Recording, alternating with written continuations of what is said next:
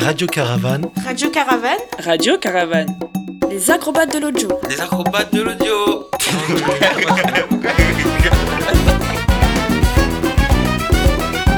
Qu'est-ce qui vous manque le plus culturellement parlant depuis un an de crise sanitaire? Sortir de chez moi.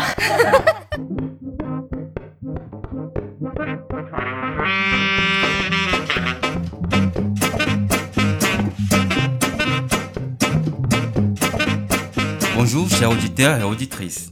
Vous écoutez Radio Caravane. Radio Caravane, c'est un projet de médiation culturelle et d'éducation populaire, mené par la Grainerie et les associations Médias Communs et Ivasson Studio. C'est un groupe de jeunes adultes curieux qui se forment aux techniques de la radio et aux web médias.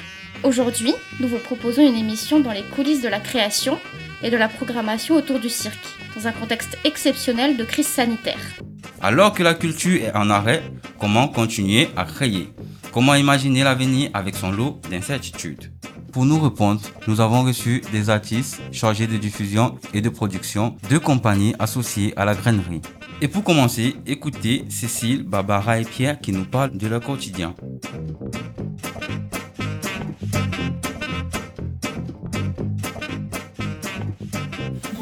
Je suis euh, Cécile Bellan. Je travaille pour l'association euh, Acolyte qui est basée à la Grainerie.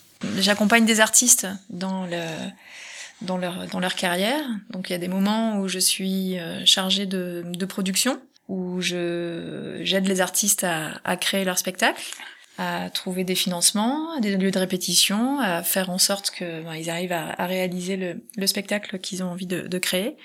Et après, une fois que le spectacle existe, là, je suis plus chargée de diffusion, c'est-à-dire je le diffuse, je le vends. Quelles difficultés avez-vous rencontrées dans votre métier depuis le début de la crise sanitaire? Ben, On n'a pas pu en fait euh, exercer le métier tel que tel qu'il était tel qu'il était prévu, puisque tout a été euh, empêché. Donc les spectacles n'ont pas pu jouer. On a dû apprendre des nouvelles choses. On fait aussi de l'administration de compagnie. On a dû apprendre plein de choses comme euh, des choses très techniques sur le chômage partiel. Ça a pris beaucoup de temps à, à démêler de comment ça fonctionne, qu'est-ce qu'on peut faire ou pas. Euh, rassembler plein de pièces, euh, plein de pièces complémentaires pour arriver à le mettre en œuvre. Donc, euh, mais plus ça va et plus on est habitué et moins ça, ça nous prend de temps. Finalement, ces, choses-là, même s'il y a toujours des décrets et des choses à respecter, des dates, euh, veiller à ne pas dépasser, enfin sur les contrats de travail. Enfin, il y a, y a plein de choses qui sont très techniques où il faut être très vigilant. Et la seule chose qui a un petit peu continué, c'est l'accueil en résidence, où les résidences ont pu être maintenues mais pas les spectacles. Par exemple, moi, j'avais, je travaille pour des compagnies, deux compagnies. Une avait sa première en novembre dernier et une en mars, là. Donc les premières n'ont pas eu lieu. Celle de novembre, j'ai reporté ma 30 dates sur la saison prochaine. Et il euh, y a une représentation qui a eu lieu devant les professionnels, donc qui a fait un peu office de euh, de première, même si c'était pas du tout le public, euh, le bon public qui était dans la salle. Il y avait que des pros.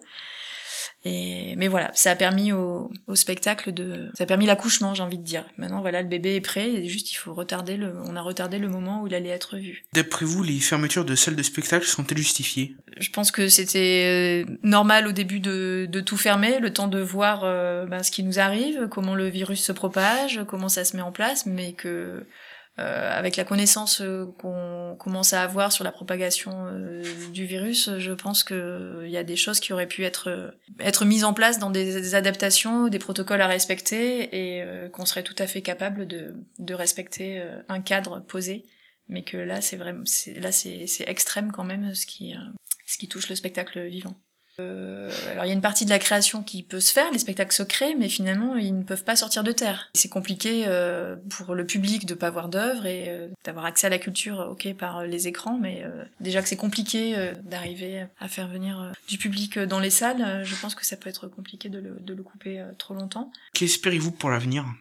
Alors bah, j'espère que les choses vont reprendre de manière beaucoup plus simple, qu'on puisse faire no notre travail, même si voilà il y a des choses qui ont bougé, il y a des réflexions même chez les artistes. Enfin à toute à toute crise, euh, voilà à chaque crise il y a quand même du, du, profit et le fait de pouvoir prendre euh, le temps de réfléchir sur ce qu'on fait, pourquoi, euh, ça oriente aussi des, des choix. Je connais des personnes bah, qui ont qui qui hésitaient à arrêter cette carrière difficile d'artiste. C'est quand même psychologiquement même quand même avant la crise c'est pas des métiers euh, simples et faciles au quotidien. Et dans la gestion aussi de l'incertitude et de l'intermittence et de enfin voilà. Je m'appelle Barbara Janot euh, oui. je travaille pour des compagnies depuis 2009 et, et à la grainerie pour des compagnies qui sont résidentes à la grainerie depuis 2016. donc j'accompagne actuellement deux compagnies, une compagnie de cirque et une compagnie d'art de la rue. donc la compagnie de cirque, c'est une compagnie de La Réunion que, euh, que j'accompagne au travers du bureau de production Acolyte. Et la deuxième compagnie, c'est la compagnie d'elle, qui est une compagnie donc des arts de la rue, une compagnie féministe qui amène le cirque dans l'espace public. Et donc du coup, j'ai deux bureaux. J'ai un bureau d'un côté de la mezzanine et un second bureau de l'autre côté de la mezzanine. Je prends mon petit clavier, je le déplace quand je vais travailler d'un bureau à l'autre. Donc j'essaie d'avoir des, des, jours un peu euh, condensés, mis ensemble, pour pas passer toute ma semaine à faire des allers-retours d'un bureau à l'autre. Quelles difficultés avez-vous rencontrées dans votre métier depuis le début de la crise sanitaire? Ah ben voilà, oui, justement, on est en plein dedans. Ben la, la difficulté, c'est la même que tout le monde, c'est-à-dire que c'est des dates qui s'annulent, qui se reportent. La vraie difficulté, c'est que ce sont des moments perdus. Et c'est-à-dire que j'ai jamais autant travaillé en fait que depuis le début de la crise sanitaire. C'est-à-dire que contrairement à ce qu'on pourrait penser, euh, le fait que des dates s'annulent et se reportent, ça demande pas deux fois plus de travail, mais en tout cas le travail qu'on a fait pour que cette date existe, ben ce temps-là, il a été passé et on doit passer un temps supplémentaire sur une même date, mais qui du coup se reporte une fois, se reporte une deuxième fois, se reporte une troisième fois, et à chaque fois on y repasse du temps, on y repasse du temps, on y repasse du temps. Alors il y a certains euh, lieux programmateurs avec qui ça se fait assez de façon assez fluide parce que parce que bah parce que voilà ils en ont pris leur parti et puis qu'ils essayent de, de de rester quand même un peu léger par rapport à léger c'est pas le terme. En tout cas souple par rapport à, à, la situation. Et il y en a d'autres pour qui c'est euh, terrible en fait. Parce qu'ils sont euh, une façon de travailler plus rigide, on va dire. Donc c'est aussi, à contrario, des gens très droits qui, quand ils donnent leur parole, la tiennent. On est sur des gens qui rigolent pas, quoi, qui sont là, c'est sérieux. Sauf que du coup, en fait, ils sont tellement sérieux que, en fait, ils se retrouvent face à des murs et que c'est hyper douloureux. Donc, euh, bah, ça retombe bien évidemment sur les compagnies. Communication entre la compagnie et le lieu devient difficile, devient un petit peu tendu face à des gens qui sont vraiment à fleur de peau où tu sens que le, la moindre parole maladroite, mal tournée, les fait euh, péter un câble en fait. Il y a une détresse euh, humaine autour de moi, chez les gens avec qui je travaille, euh, qui est très forte en fait. Et c'est vraiment, et ça c'est vraiment rude. Moi j'ai la chance de travailler pour deux compagnies qui sont conventionnées. Elles sont reconnues, on va dire, par le ministère de la Culture, et du coup elles ont des financements qui viennent des institutions de l'État, donc via le ministère de la Culture, via la Direction régionale des affaires culturelles, la DRAC, par la région, le département, la ville, enfin voilà, elles ont des financements qui arrivent, et du coup, elles ne vivent pas que par la vente des spectacles. Du coup, ça a moins de, pour moi, ça a moins de conséquences en fait sur, sur, on va dire, mon état émotionnel dans le travail. Euh, voilà, je connais d'autres compagnies qui euh, ne vivent que sur la vente des spectacles, que sur la diffusion, et pour qui c'est une catastrophe. Parce qu'en fait, ce sont des compagnies qui, depuis un an, n'ont pas eu une seule rentrée d'argent, ou extrêmement peu. Il y a eu un petit moment à l'été d'ouverture, un petit peu d'ouverture de vannes, où il y a eu des dates qui, qui ont été jouées. Mais c'est des, voilà, des, chiffres d'affaires qui sont divisés par, par 10. Quoi. En l'occurrence, je travaille l'année dernière pour une compagnie qui s'appelle Les Acrostiches, qui est dans ce cas de figure-là. Et euh, Les Acrostiches ont fait Avignon en 2019. Et euh, c'était génial, c'était un énorme succès. Il y a eu plein de dates. Enfin voilà, le, le, pas sur euh, Avignon, c'était en, 2000, en à l'été 2019, donc bien évidemment les dates n'étaient pas pour de septembre 19 à, juin 20 parce que les programmations étaient bien sûr déjà bouclées, mais il y avait déjà quelques dates qui démarraient en fait à partir de, janvier de janvier mars 2020 et puis ça allait jusqu'à ben, l'été 21. Toutes ces dates là en fait ont été annulées. Et le problème c'est qu'en fait comme ces dates là ne se tiennent pas, n'ont pas lieu, la compagnie, elle n'a pas non plus de visibilité. Chaque date, chaque euh, représentation où la compagnie se produit, il y a des programmateurs qui viennent voir. Et donc à chaque fois que la compagnie joue, ben en fait, ça la fait rejouer encore ailleurs ensuite. Et ça fait boule de neige.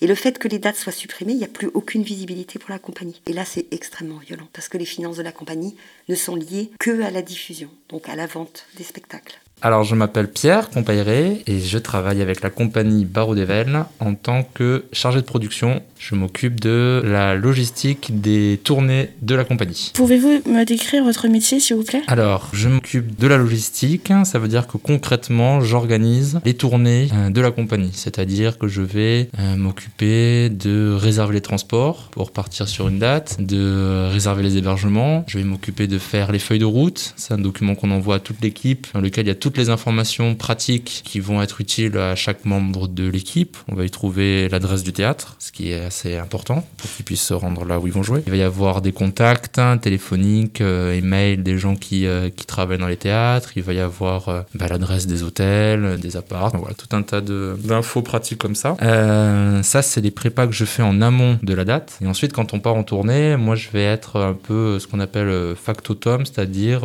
intervenir dans tous les petits endroits où il faut aller acheter quelque chose un peu en urgence, réorganiser un truc, en faire en sorte de soulager les équipes techniques et artistiques de petits détails qui leur prendraient du temps et qui retarderaient un peu tout le, processus, euh, soit du montage pendant le, le montage du décor, soit le jour de jeu, enfin bref, voilà, faire un peu d'huile dans les rouages. Alors du coup, le, le sujet le plus actuel, comment vous viviez la crise sanitaire Bah pas bien. Oui, ça c'est logique. Non, euh, ça a été compliqué au début parce qu'on on travaillait souvent pour rien, puisque comme on ne savait jamais que, quoi, à quelle sauce on allait être mangé, ben on, on organisait les choses et puis c'était annulé. Donc ça, c'était au début un peu, il a fallu l'appréhender. Ensuite, quand on a compris qu'on ne saurait jamais à quelle sauce on allait être mangé, bah du coup, on a travaillé un peu à la dernière minute, en sachant, en se disant que, eh ben, on n'allait pas, euh, on allait arrêter de travailler pour rien, donc on allait attendre d'être sûr. Donc ça voulait dire travailler plus dans l'urgence, ce qui moi, pour ma partie d'organisation des choses, était un peu nouveau puisque j'avais l'habitude de, prendre le temps de- d'organiser bien en amont pour euh, justement euh, être tranquille dans tout ça. Là, c'était différent, il fallait vraiment faire tout à la dernière minute. Puis voilà, puis après, dans, un sens, ça nous a aussi permis de prendre le temps de faire d'autres choses. Donc ça, c'était aussi, disons, le seul côté un peu positif de la situation. C'est-à-dire qu'on a pu revoir euh, dans tous les domaines euh, des choses qui traînaient, qu'on n'avait jamais le temps de mettre euh, vraiment à plat et, et qui là, avec le temps qui nous était imposé de ne pas tourner, de pas jouer, ben, on a pu avancer sur ces choses-là. Donc, euh, disons qu'on a essayé de trouver un, un bien dans un mal. Comment est-ce que vous voyez l'avenir? Oh bien, bien, bien. Non, bah, comment je vois l'avenir, euh, j'espère qu'on va s'en sortir, qu'on va réussir à vivre avec cette maladie et qu'on va continuer quand même de pouvoir continuer à faire des choses, euh, j'espère sans attendre qu'elle soit éradiquée, parce que sinon j'ai l'impression que ça va durer des, des plombes. Donc euh, on espère qu'on va réussir à faire quelque chose pour, que, pour apprendre à vivre avec et revivre euh, normalement comme avant, pouvoir boire des bières en terrasse, c'est ce qu'on attend tous. Voilà. Et les événements culturels aussi. Et les événements culturels aussi, évidemment, oui. Radio Caravane, Radio Caravane, Radio Caravane. les acrobates de l'audio. Les acrobates de l'audio.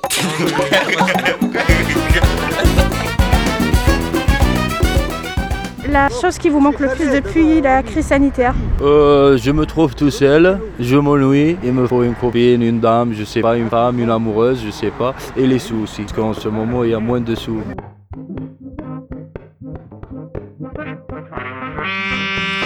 écoutons maintenant Priscilla, artiste de la compagnie Famille Golgini.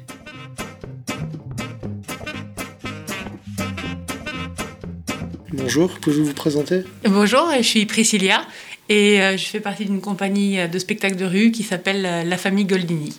Depuis combien de temps une compagnie existe? Et la compagnie, elle, euh, elle doit exister depuis 2005-2006. On va dire le premier spectacle qu'on a travaillé qui était un numéro. On a dû commencer à le travailler en 2005 et sortir une première forme euh, définitive euh, à promotionner, à, à présenter en 2006. Où est-ce que vous travaillez? Eh ben, on travaille, on fait nos répétitions sur, euh, sur la grainerie, les entraînements de sport, parce que moi, au départ, je fais du porté acrobatique. Donc, tous les entraînements, on les fait sur la grainerie, et après, la, ben, les spectacles, on les fait partout, partout où on, où on peut. Comment se déroule votre processus de création à la grainerie et avec qui travaillez-vous? Alors, du coup, euh, j'ai envie de dire que ça dépend un peu des projets. Là, en ce moment, on est sur euh, un spectacle qui s'appelle euh, Le Théâtrographe. On est à, à peu près à mi-parcours. Je crois qu'on est en train de dépasser à peu près mi-parcours de la création.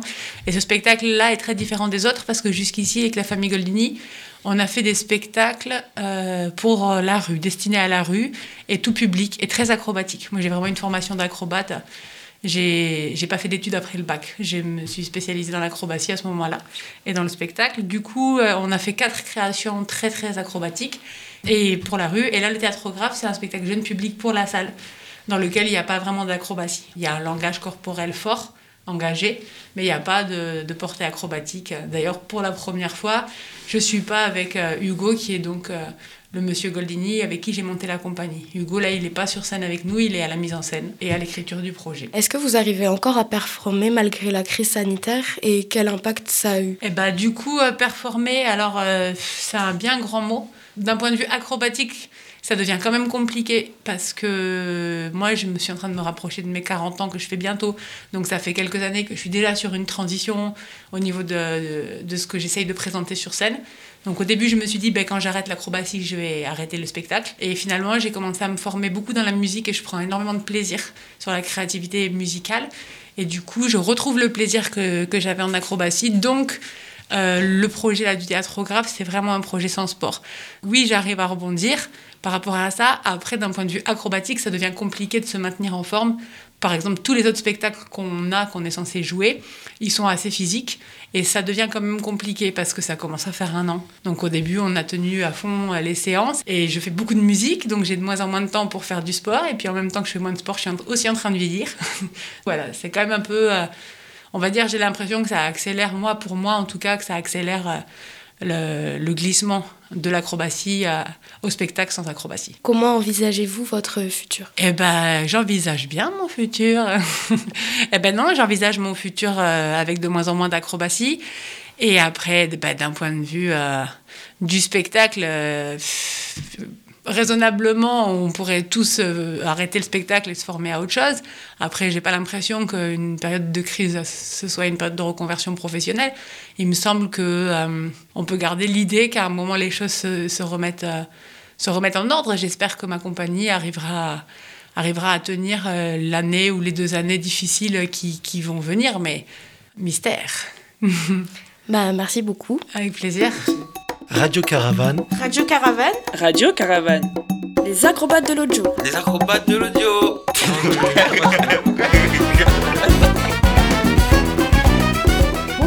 Depuis le début de la crise sanitaire, qu'est-ce qui vous manque le plus culturellement parlant Alors culturellement parlant, ce qui me manque le plus, c'est d'aller euh, dans des lieux, euh, bah, des lieux culturels où on peut euh, partager des choses à plusieurs avec des amis et puis des gens qu'on ne connaît pas aussi. Voilà. Bonjour, qu'est-ce qui vous manque le plus depuis la crise sanitaire culturellement parlant Le fait de pouvoir aller voir des concerts dans les bars et de boire une petite bière en écoutant de la musique avec des copains.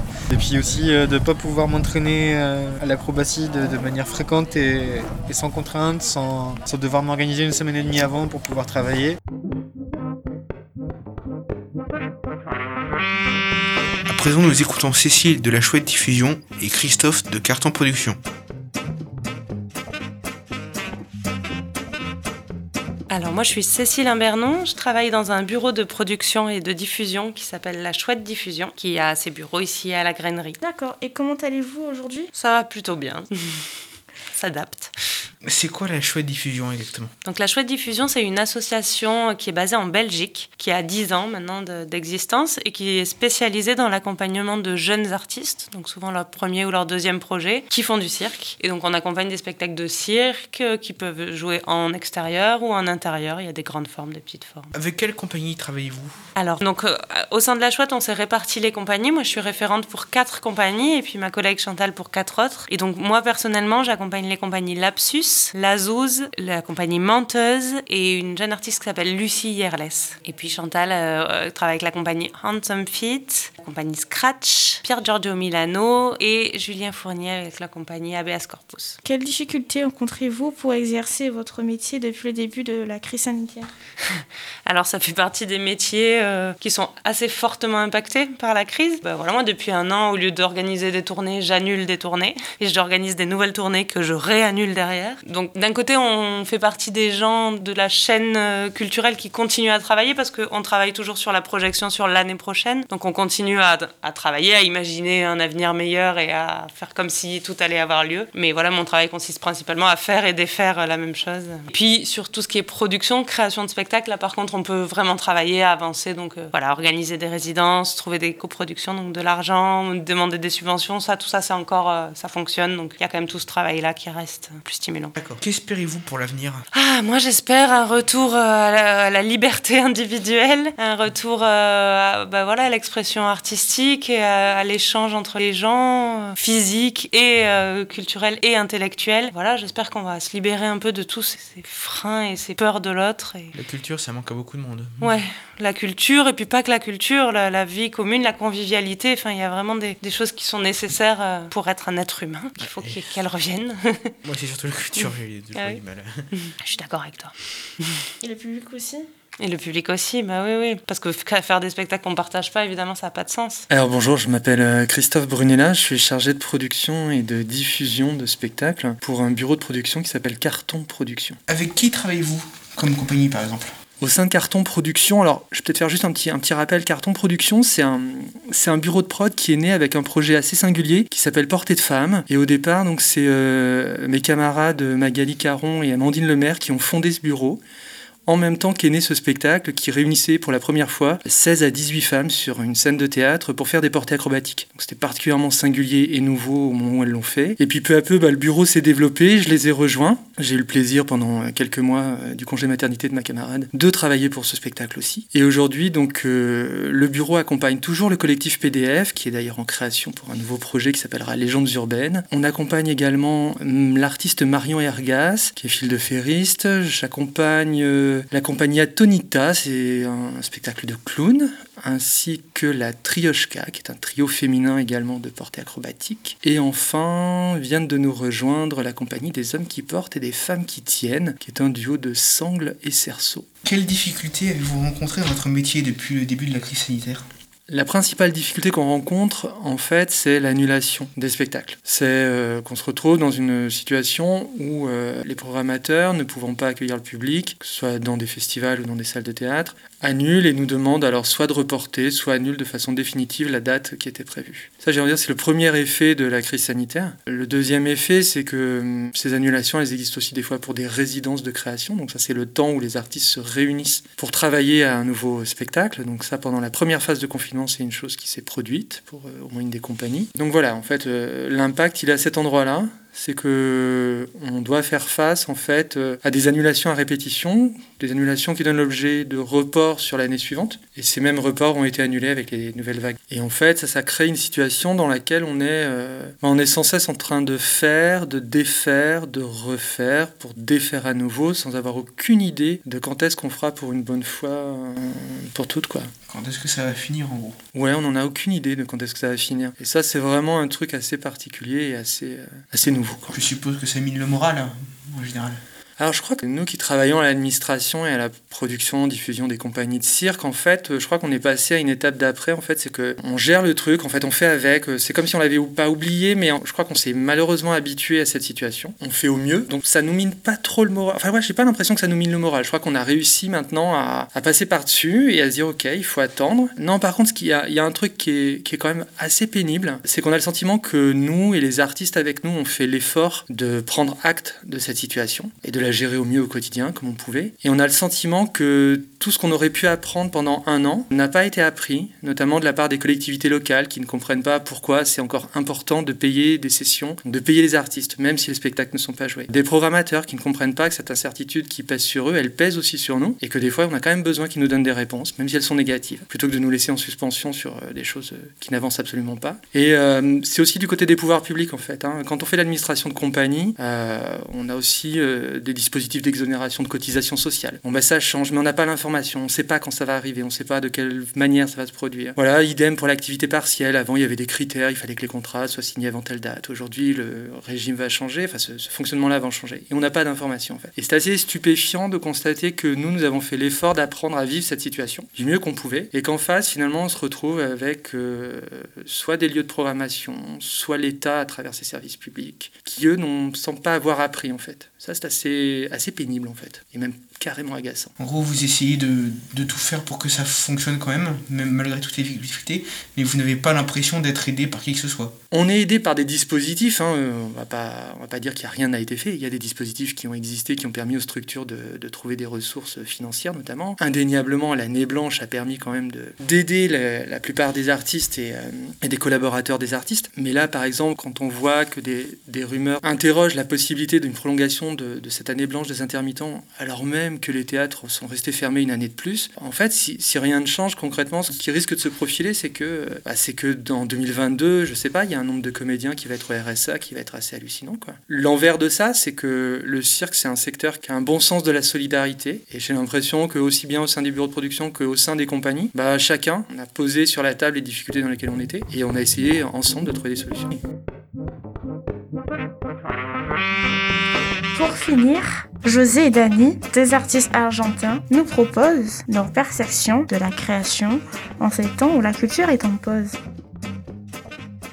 Bonjour, je suis Leslie. Bonjour, je suis Denis. Nous sommes de Radio Caravane. Nous aimerions vous interviewer sur votre métier en ces temps de crise sanitaire. Pourriez-vous vous présenter, s'il vous plaît? Oui, bonjour, je suis Josefina Castro. Et moi, je suis Daniel Ortiz. Nous, on est artistes de cirque et on se spécialise dans les agrès qui s'appellent cadre aérien. Depuis quand exercez-vous ce métier? Et depuis 10 ans qu'on travaille ensemble. Vous vous plaisez dans ce domaine? Oui, bien sûr. Pour faire ça, il faut vraiment se prendre plaisir. Sinon, c'est pas possible parce que euh, des fois, t'as mal ou et c'est très physique. Du coup, il faut être euh, très engagé aussi. Avez-vous du mal à exercer votre métier en ces temps de crise? Euh... Oui, bien sûr que oui, comme tout le monde. Et, mais quand même, on essaye de, de garder l'espoir et de garder un rythme d'entraînement, même si c'est difficile.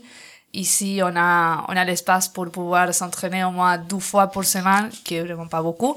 Mais notre métier, en vrai, qui est jouer devant les gens, et bon, on le fait pas depuis quelques temps déjà.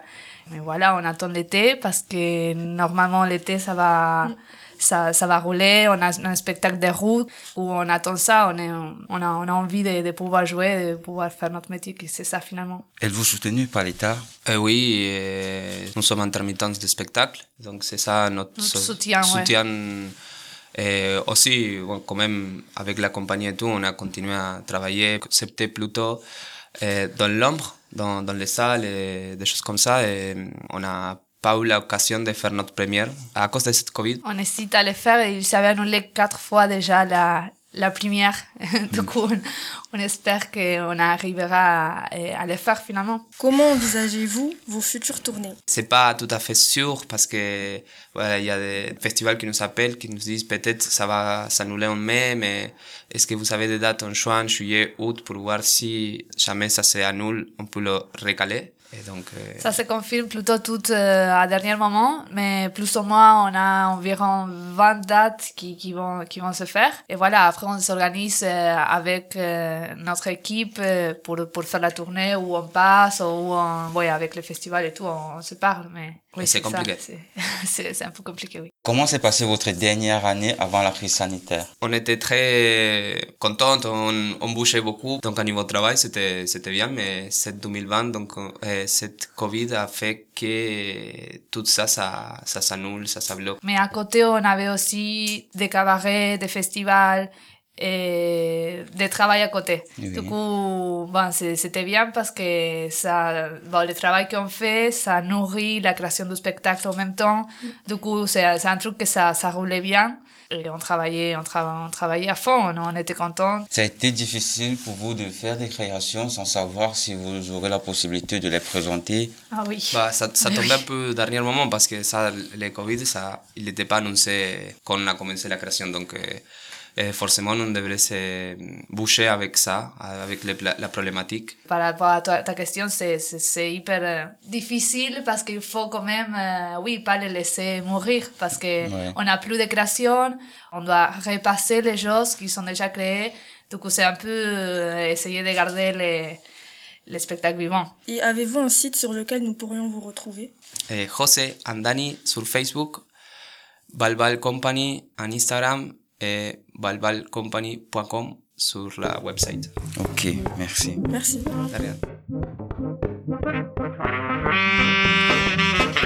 Cette émission est maintenant terminée. Merci de nous avoir écoutés. Retrouvez nos interviews complètes et reportages sur nos réseaux sociaux et notre site radiocaravane.net. Rendez-vous prochainement pour une nouvelle émission. À bientôt.